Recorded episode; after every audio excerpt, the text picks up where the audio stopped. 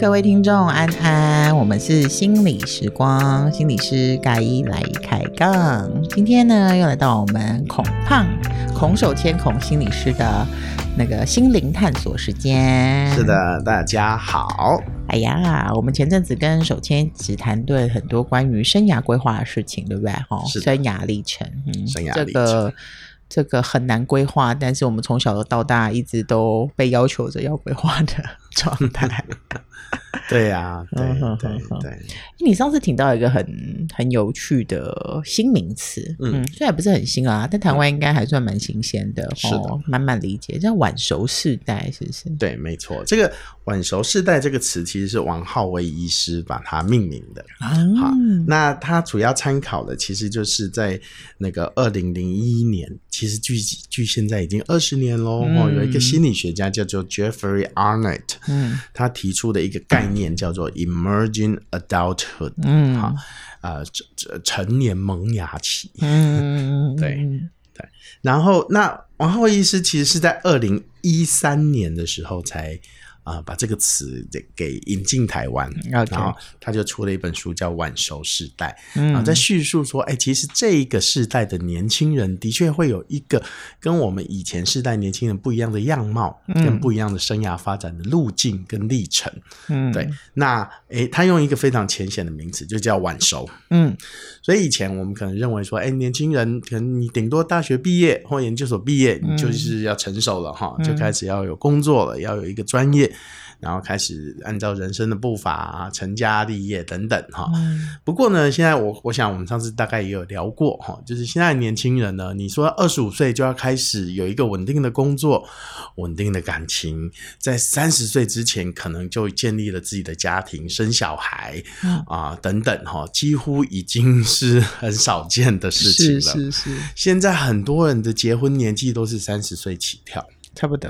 对，嗯，那更不用说买房子的年纪，然后买房子的年纪可能是要延后到三十五岁到四十岁，然后才有可能开始哈。尤其现在这这这两年，好像房价又更飙高了哈，吓死人！我跟你说，我前一阵子听到我现在住的那个房子哈，哦，我听到我现在那个房子已经是十五年的老社区了，嗯，标很高哎，多少？哇，两倍。啊！我觉得我现在是千万豪宅的主人呢，只是我只是豪宅，豪宅，我家很小，然后竟然可以飙到那样子高不可攀的价格，嗯，所以你想想看，现在这个时代，这个时机，对一个年轻人来说，你怎么可以用我们以前那种时代那个房价可能一平二十二二十以下，嗯的这种方式来期待他们呢？他们薪水没有涨啊。嗯，有限啦。薪水三趴，薪水三趴三趴这样子的涨，可是房价却是一直不断的翻倍。所以其实你要再按照以前的那种生涯发展的历程来期待现在的年轻人，真的是很很不容易。嗯，对，也也不怪乎你说在那个晚熟世代的人，的确会需要更多的自我探索哈。对，跟一些。摸索的期间，是的，嗯哼，而且啊，那个 Jeffrey Arnett 他有提到，就是这个时代的年轻人啊，嗯、他们开始有一些重要的特质。嗯，是跟我们以前早期世代人是不太一样的哈。嗯，比如说我们早期可能很就是很知道说，哎，这个社会期待是什么，家庭的期待是什么，嗯，然后我们就按照这样的期待、这样的规则去走哈。嗯，但现在这个世代呢，开始思考的议题叫做关于自我的议题。嗯，哈，所以他们有几个特色哦。第一个特色就是他很重视自我的探索，嗯，很想要去，很爱问一个问题，就是我是谁？嗯，我到底是谁？我要成为一个什么样的人？我是一个什么样的人？嗯，好，我脱离了我的父母亲给我的价值跟教养之后，嗯，那到底我要成为一个什么样的人？嗯，那这就是一个非常哲学性的问题。是，对，嗯，to be or not to be，that is a question。好，好，那第二个特色呢，就是这个时代的年轻人啊，也就充满了不稳定性。嗯哼。但是这个词啊，不稳定性啊，其实是一个很有趣的状态。嗯，俊宁有接接触佛佛学佛教吗？A little bit。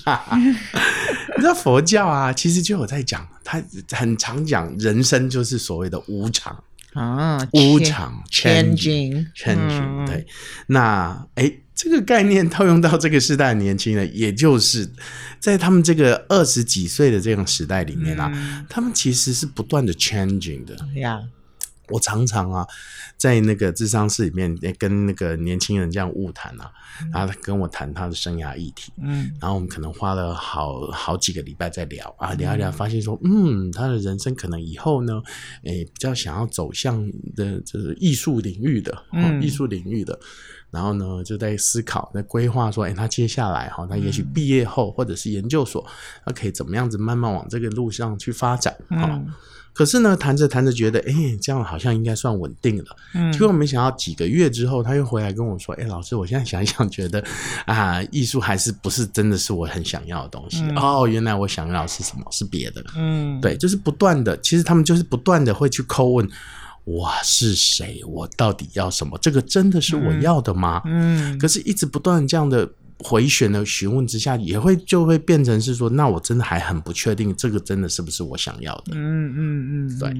而且他们通常啊，会很害怕做出失败的决定。哦，尤其在台湾这样子，还是有一种所谓的联考的这种、嗯、这种余毒下来，有没有？哈？那、嗯、大家都会觉得说，哎，我们考试要努力，要为了考试，为了人生，就是要好好的。读书考试这件事情，嗯嗯、那往往他们就会像现在的年轻人很辛苦，他们要升大学，他们可能有考两次试的机会 啊，一次是学测，是。学测如果考不好呢，哎，还有职考哦、嗯，就会觉得哦，到底要考几次才有办法这样子？嗯。嗯、然后哎，昨天我看到一个新闻，刚好是我们那个蔡总统。嗯，他在跟一群高中生对谈，哈，谈什么？谈谈就是谈这种高中呃年轻人的生涯，年轻人生涯发展。哦、然后呢，那那时候年轻人就有提出一件事情，嗯、就是说，哎、欸，我们现在那个高中考大学啊，还要考英文，嗯，英文就是变成是学测或只考其中一科，呀、嗯。可是英文不就是一种工具或能力吗？嗯，哦、那你如果这样子，而且这个能力是可以不断培养的，嗯。那你如果按照一个人，他其实是可以不断培养这个能力增长的。嗯、你怎么在这个时刻，怎么样去用一个考试就去断定这个能力只到这里？嗯，然后来决定他未来的发未来的发展。嗯、对。那我觉得蔡总统回答也很很很很很很很好，嗯、很支持。他就觉得说，哎、欸，对他其实也不不怎么赞同这种一试定终身这样子的联考的制度啦。嗯，所以他就是有点想要把这个英语以后变成是所谓的。呃，英简化。啊，就是它它变成是一个英简，嗯，变成一个像托福这样的能力测验、建立考试，它不再是入学考试，嗯、不用说一试定终身这样子，嗯、啊，所以呢，你可以在高一的时候去考一次英检，嗯、或者是高三的时候再考一次英检，嗯、觉得考不好了，也许你在入学前再多考一次等等，嗯、对。这样的情况下，就是能可以让你真的有兴趣想要投入跟努力的时候，你就可以花点时间去投入跟努力。嗯哼哼，对。可是啊，我觉得在我们台湾这样子的一个社会下啊，应该会有变形吧？会很变形，好不好？就是觉得好还要更好，好还要更好。所以我常常听到有那种很可怜的大学生说，他以前他觉得他考完学测，他觉得这样就好了。对，比如说他可能考上。交大某某系，哎、啊，结果呢，他的父母亲不满意啊，觉得说，哎、欸，你应该是要去念医学系的啊，你怎么可以考上交大就满意了呢？哈、嗯，就是逼迫他，就是要再去冲刺职考。嗯，那啊，可是孩子都不愿意，就觉得哦，我终于考完学测了，我够了，我觉得我我没有那么想要，而而且父母亲的期待不见得是我想要的。嗯。那甚至在那时候的人生时期，也不太那么清楚知道自己真的大学要念的是什么科系，嗯哼，所以他可能先选择了一个自己不那么排斥的科系，嗯，然后到了大学之后再做探索，嗯，再透过一些修课啊、参加社团啊、嗯、参加活动啊等等，去磨练、磨练跟摸索自己，嗯，才能慢慢把自己的模模样摸清楚，嗯，所以你在这个时候都会好紧张哦，非常的。在摸索期的时候，对。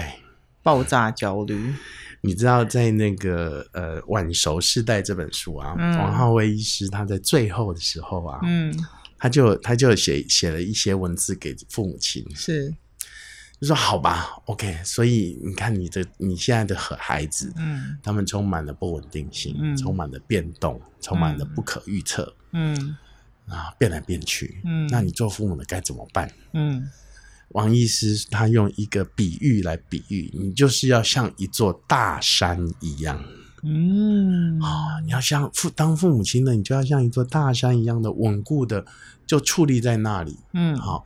然后呢，当你孩子需要休息、需要依靠的时候，他知道山就在那边，所以他可以朝着山的方向找你。嗯，可是当他是今天想要去闯、去远行、去航行的时候，他也可以努力的往外闯。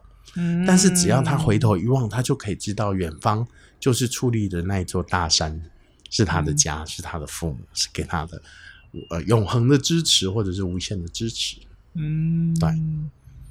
我觉得要让孩子有那个愿意前进的动能，不，这这件事情其实是我觉得父母是很担心的。对，嗯，对，嗯，但我我我是觉得。就是真的是时代跟世代上的差异啦，嗯，因为在于父母亲那个世代啊，他们可能就是觉得说，反正我现在我不管问我喜不喜欢，我只要有有一个清楚的人生目标，嗯，那我只要努力去做，哦，相对的可能我就会得到一些相对的回报，嗯，所以呢，我虽然努力，呃，我我不见得不，我不见得喜欢，但是我会有一些实质的犒赏跟回报，嗯，那也许我心里会平衡，嗯，好。或者是等到我以后，嗯，嗯，我等退休之后，我再来圆这个梦哈，再来做做回这些我喜欢的事情等等。嗯、可是现在年轻人，现在他们面对的社会啊，因为变迁的非常的快，嗯，然后所以不见得你的努力就会有实质的回报，嗯，包括整个社会结构的改变，是对。所以尤尤其是比如说我们现在是从所谓的劳力密集的这种劳力的这种经济的社会，慢慢转向所谓的知识经济，嗯，所以它是需要的是知识跟创意，嗯，所以知识跟创意本来就不像以前的劳力，是我只要苦干实干，努力做好好做，公司就会赏识我，公司就会回报我，不是的，对，嗯，然后甚至公司也开始面面临到产业结构的改变。嗯嗯，那像台湾前几十年常常面临这种工厂大量的外移，嗯，然后移到了中国大陆，移到了东南亚等等，嗯嗯、所以顿时之之之间可能就会有很多人失业，嗯，或者被迫你就要选择你需不需要到海外去工作等等。嗯，哎、欸，你你听到这个，我我自己也蛮有感受的。我觉得光是那个 COVID 进来，其实就就不断的在提示。我们习惯的生活可能一夕之间都会改变吗？对，哦，对。然后就像你讲的这个，我觉得现在的未来好难预测哦。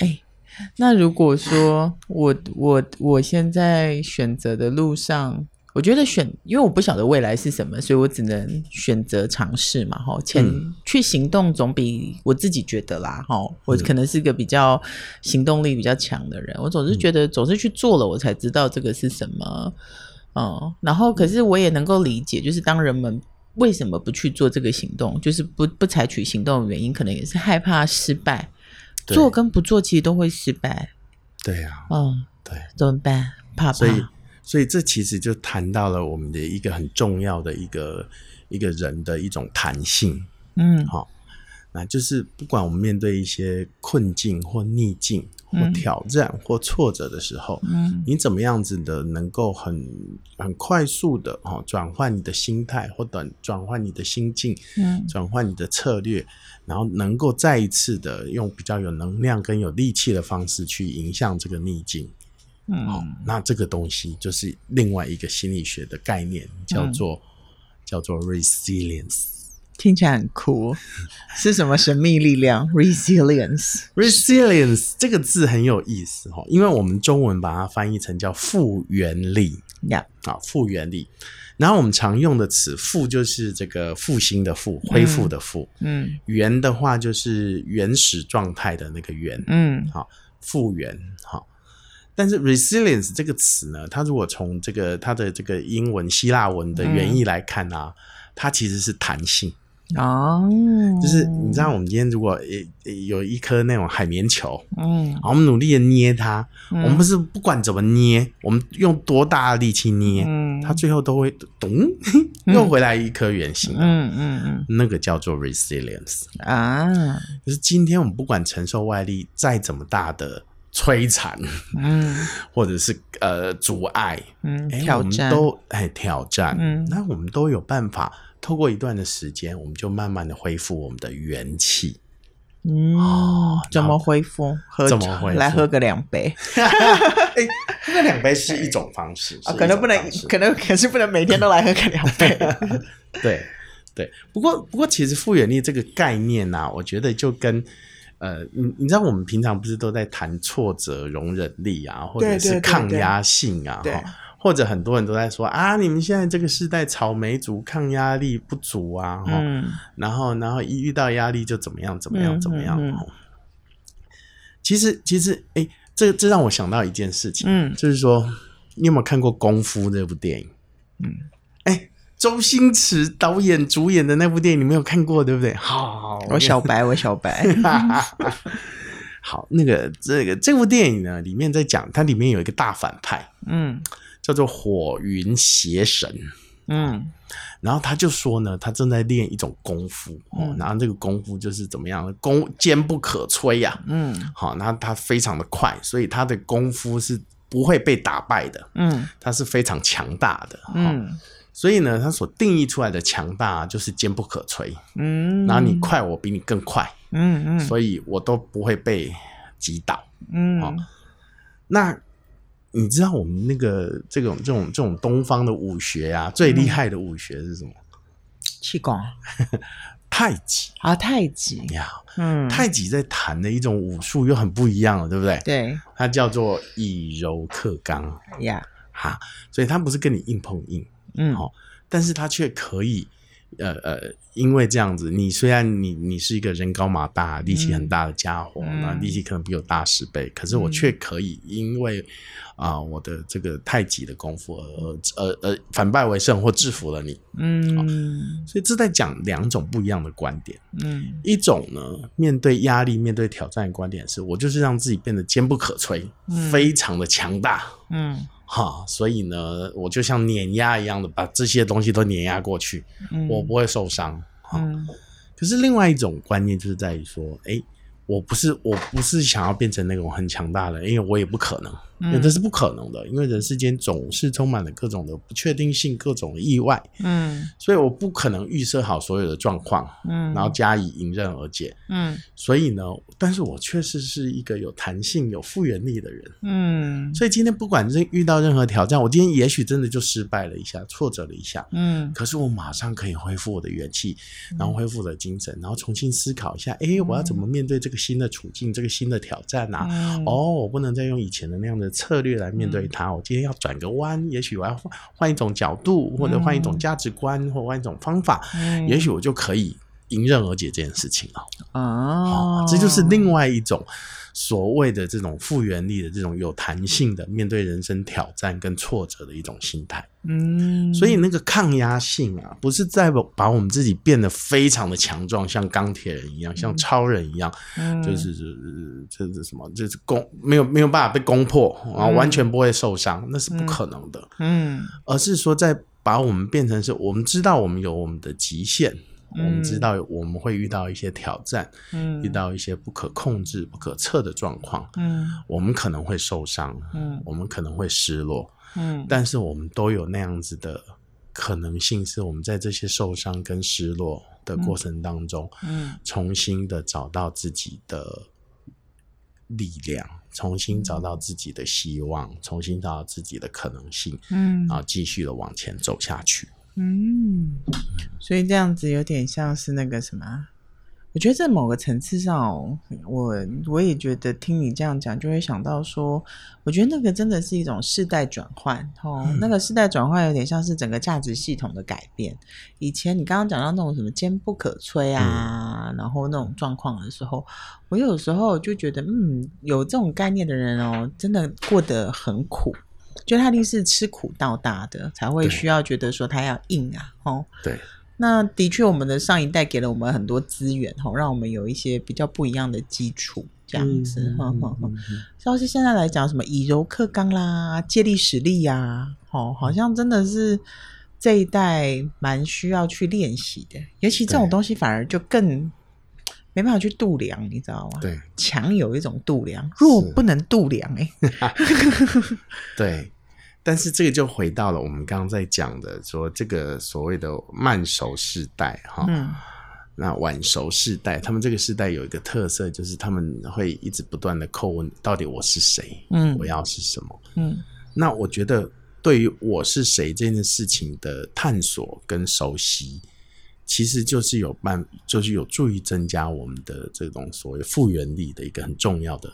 功课之一，因为我就是要清楚知道我到底我我我的能耐到哪里，嗯，我对我自己不再有一些比较虚幻的想象，嗯啊，我知道我可以这样，我知道我那样不行，嗯，就像现在来念大学的大学生，他不可能是那个所有科目都很强嘛，对不对？他可能微积分今天被当掉了，可是他的那个那个那个那个那个什么，另外的科目可能会很强，比如说社会学很强，嗯，对。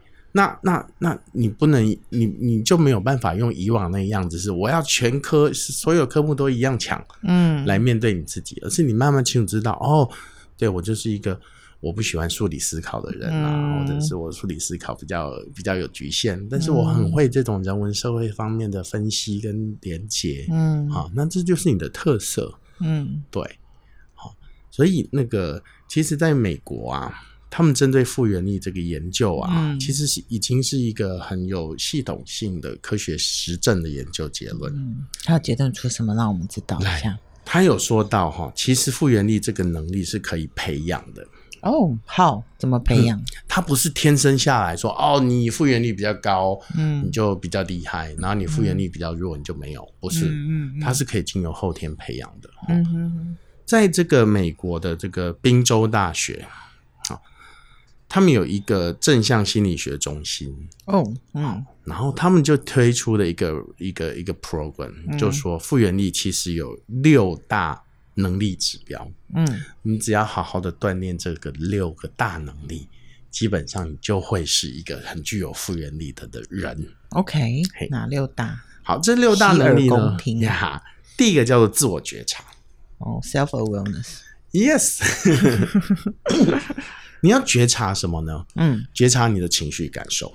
哦，喜怒哀乐。你现在有什么样的感觉？你现在做这件事情，你有什么样的感受？嗯，因为很多人呐、啊，之所以呃出状况，因为他现在其实他可能压力很大，嗯，他可能已经快撑不下去了，嗯、可是他没有 awareness。啊，他不知道他自己现在其实已经整个情绪非常的快快崩溃了，是，或者他的身体快招架不住了，嗯，他还叫自己说我可以的，我一我要我要继续跟下去，嗯，就是硬碰硬哦，嗯，继续跟下去就是硬碰硬，嗯，硬碰硬的结果当然就是你之后就会出现很多身心状况，呀。好，失眠啊，忧郁症啊，情绪啊，嗯、不稳定啊，跟人的冲突啊，等等，就从这里而来。嗯，嗯，所以你要一开始你要先 go self awareness，嗯，然后知道说，哎呦，糟糕，我现在可能很激动，我现在状况不太好，嗯，所以我在这么情绪激动的情况下，我可能不适宜再跟我的主管继续。争论下去，嗯，因为如果再争论下去就硬碰硬，嗯，那可能就会造成我我我不想要面对的后果，嗯，所以当你觉察到你情绪的状态之后，第二个你要的能力指标叫做你要会自我调节，self adjustment，哎，adjustment 应该是吧？呀，自我调节哦，我你呃，我当我们水我们的那个水库满的时候，我们要干嘛？泄洪，泄洪嘛，对不对？水库满了要泄洪，人的情绪满了要怎样？宣泄，也要想办法泄泄掉，对不对？哈，所以呢，当你开始觉察到你的情绪跟感受之后，嗯，那第二步就是你要试着针对你的情绪跟感受去做一点调节，是。压力大，当你现在很紧绷的时候，那你可能就要想办法做一些事情，让自己变得不要那么紧绷。嗯，压力很大的时候，你可能就要想办法让自己舒压一下，让自己不要承受更更过多的压力等等啊，你要开始学会做自我调节。OK，好，那第三个呢？好，哎、欸，当你适度的把这些情绪跟压力给疏解掉之后，接下来你要做什么？你要第三个重点叫做你要学会心智敏捷哦，不好翻了吧？Agility，哎，啊，你好强哦！你是吗？是 agility 吗？是的，是的，就是这个词，这个词我不懂，对，但是我我查了字典了，哈，它叫心智敏捷哈。心智敏捷是什么事情？其实说白话一点，就是我们不要那么死脑筋啊。我们有些时候要试着能够跳脱出自己的盲点哦，跟自己原先的观点，想那个什么 outside the box。Yes, yes。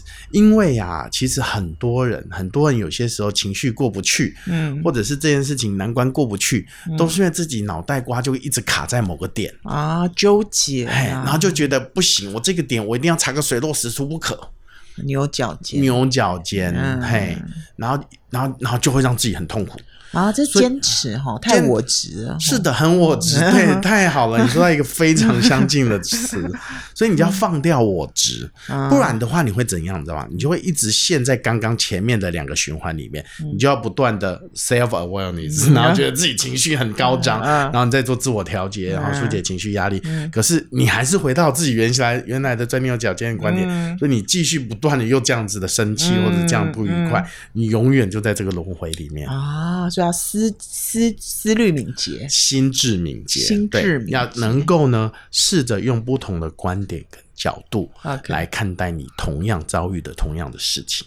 嗯，好，再来，嗯，再来哦，再来第四点，你你你除了你可以用不同的观点看之外啊，你还要用正向的观点去看待，这一点叫做乐观。哦，optimistic，哎呦，哎，我这样我小英英检有通过了，有有有，你很厉害，很厉害，呀呀呀呀，对，所以呢，当我因为因为观点有很多种嘛，我们有可能会越钻越越越越深，或者是越想越厌世啊之类的哈，所以你其实还是很难去克服，你用比较积极的态度去克服你所处的挑战，嗯，所以你要学习，要有些时候要采取所谓的乐观的观点。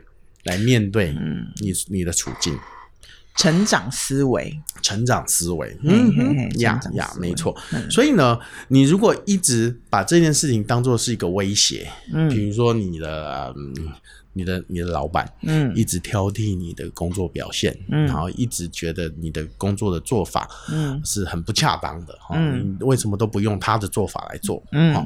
然后呢，你可能就会一直觉得说，如果你的心态一直踩在于说，这个老板就是一个一个死脑筋，或者是他看你不顺眼，好像是一个怎么样子年年轻的主管啊，怎么样啊，能力不足却又爱逞强，嗯，所以你一直把这件事情把它想成是他是对你的一种威胁，嗯，好。那这样子呢，你可能就会很很，你你再怎么样心智敏捷，你都没有办法好好的乐观的来看待这个处境。嗯嗯。所以你今天如果换成一种角度，是你把这件事情当成是一个挑战。嗯。好，我不，它不再是对我是一个威胁，而是一种挑战。那挑战是说，哎，我今天要怎么样子呢？用我的智慧呢，能够让一个这样子你的主管呢，能够去体验到，哦，原来你的智慧原来这么的高深，我这么的厉害啊，等等的哈。